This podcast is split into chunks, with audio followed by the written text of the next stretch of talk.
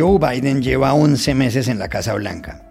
El 20 de enero de 2022 cumplirá un año como presidente de Estados Unidos. ¿Cuáles han sido hasta ahora sus aciertos y cuáles sus errores? Para saberlo, llamamos a cuatro periodistas extranjeros aquí en Washington.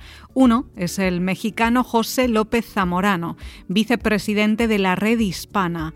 Otra, la española Beatriz Pascual, de la agencia EFE. El tercero es Rafael Matus Ruiz, de La Nación de Buenos Aires, y el cuarto, Pablo Pardo, del diario El Mundo de Madrid. Las opiniones de todos ellos valen mucho la pena. Hola, bienvenidos a El Washington Post. Soy Juan Carlos Iragorri, desde Madrid. Soy Dori Toribio, desde Washington, D.C. Soy Jorge Espinosa, desde Bogotá. Es miércoles 29 de diciembre y esto es algo que usted debería saber hoy.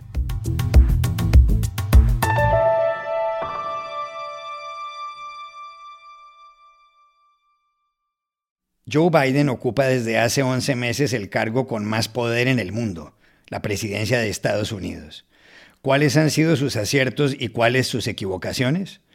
Para saberlo, buscamos en Washington al experimentado periodista mexicano José López Zamorano.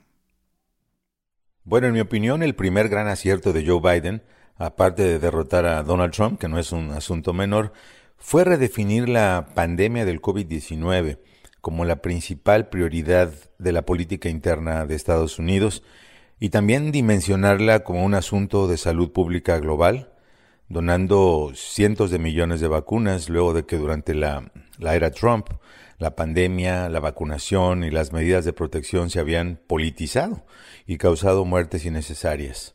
Otro acierto fue pactar con los republicanos el paquete de infraestructura física para modernizar carreteras, puentes, llevar Internet de alta velocidad a todo el país, promover energías verdes, todo lo cual le va a permitir al país crear millones de empleos cuando más se necesitan. Ahora, sobre los errores de Biden hay mucha tela de dónde cortar, tanto en temas domésticos como en temas internacionales, pero voy a mencionar dos asuntos que me parecen muy serios. Su política migratoria, que es en muchos aspectos indistinguible de la política de la era Trump, un énfasis en la contención de migrantes, un incumplimiento de su promesa de reestructurar el sistema de asilo, demoras en trámites migratorios y, en mi opinión, tibieza política en el impulso de la reforma migratoria. El segundo error es que subestimó a las corrientes conservadoras dentro de su propio Partido Demócrata, que virtualmente enterraron su paquete social y ahora pusieron al partido al borde de perder el control tanto de la Cámara de Representantes como del Senado en las elecciones legislativas de 2022. Después de que millones esperaban que Joe Biden fuera la luz al final del túnel, tras este periodo de oscuridad de la era Trump, yo creo que muy pocos esperaban lo que está ocurriendo. Biden terminará su primer año de gobierno como un presidente impopular, visiblemente frustrado y con grandes retos para sacar adelante una agenda que le permita exorcizar este precedente histórico en el sentido de que su partido, el partido en el gobierno, puede sufrir un descalabro político todavía peor el próximo año.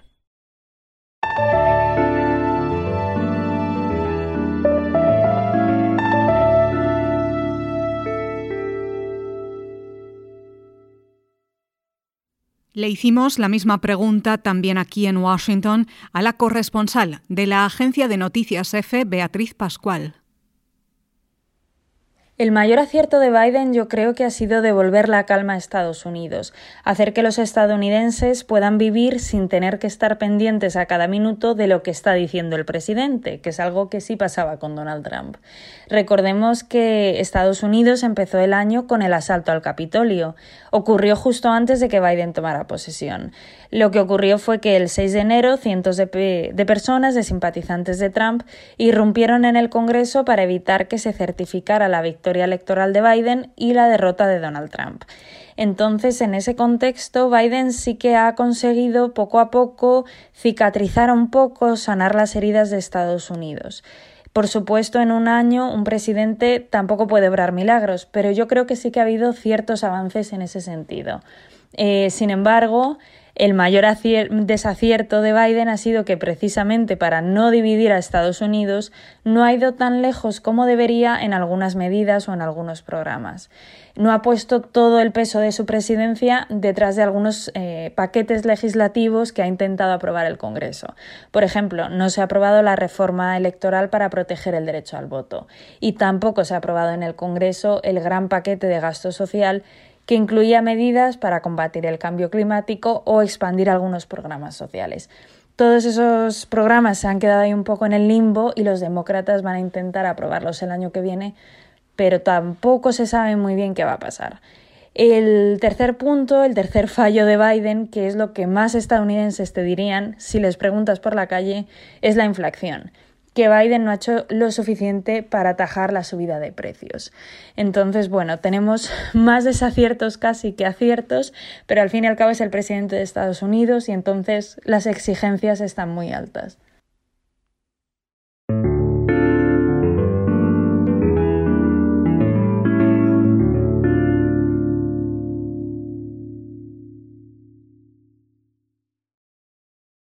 Otro corresponsal a quien le preguntamos en Washington por los aciertos y errores de Joe Biden como presidente es Rafael Matus Ruiz, de La Nación, de Buenos Aires. Permitime, Juan Carlos, que arranque con una mirada más general. Creo que el principal error de Joe Biden fue intentar montar una presidencia transformativa, a imagen y semejanza, si querés, del gobierno de Franklin Delano Roosevelt.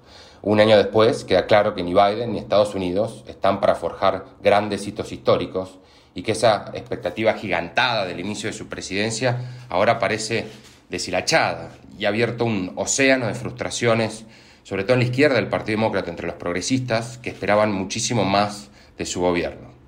Otro error, a mi juicio, de Biden fue darle continuidad a algunas eh, políticas trumpistas, un claro ejemplo acá es la política migratoria, a veces porque no, no tuvo más remedio, pero también por este temor que reina entre los demócratas a dar un volantazo muy fuerte que pueda encender a la base trumpista y devolver a Donald Trump a la Casa Blanca. Es claramente un fantasma que acecha a su presidencia.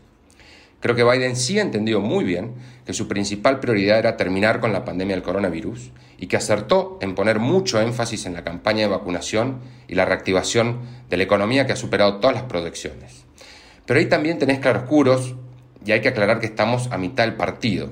Estados Unidos sufre la mayor inflación en 40 años, la pandemia sigue y tenés un 30% de adultos que todavía no se han vacunado y que rechazan la vacuna. Es un núcleo duro que ni Biden ni la Casa Blanca le han encontrado la vuelta y no han podido quebrar todavía.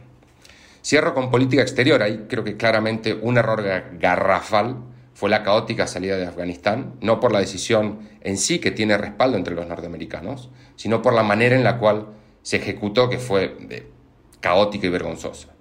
Un acierto claro de la política exterior fue la priorización de la lucha contra el cambio climático que se dio dentro de este esfuerzo por renovar los lazos diplomáticos globales de Estados Unidos, que ha sido un sello de la presidencia de Biden y creo que también ha sido otro acierto.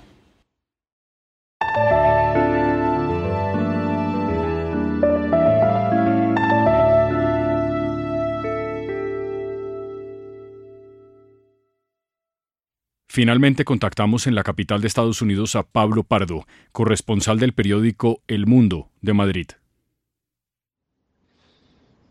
Yo creo que el acierto y la equivocación más importantes de Biden son la misma cosa, que es, se reduce a una palabra, que es la eficacia.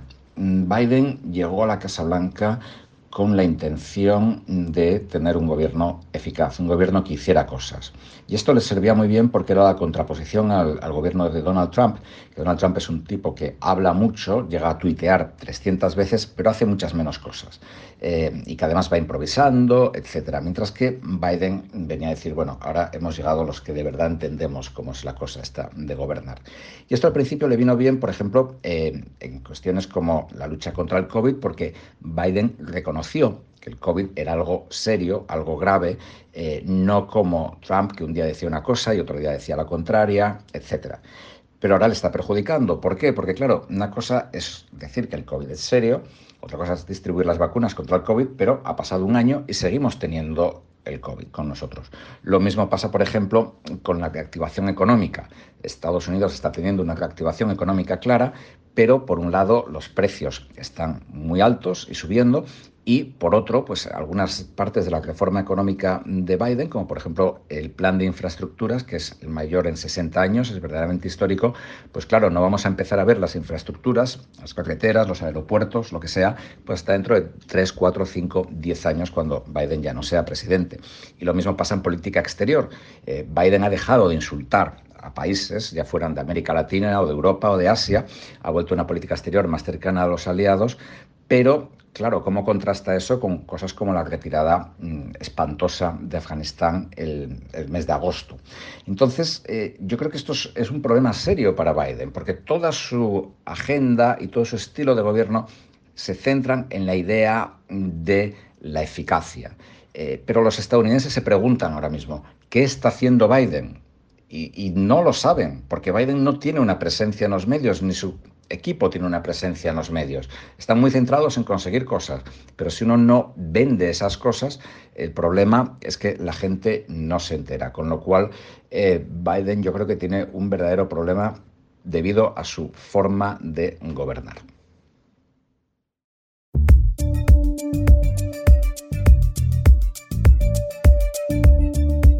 Aquí termina el episodio de hoy de El Washington Post, El Guapo. En la producción estuvieron Cecilia Favela y John F. Burnett. Por favor, cuídense mucho.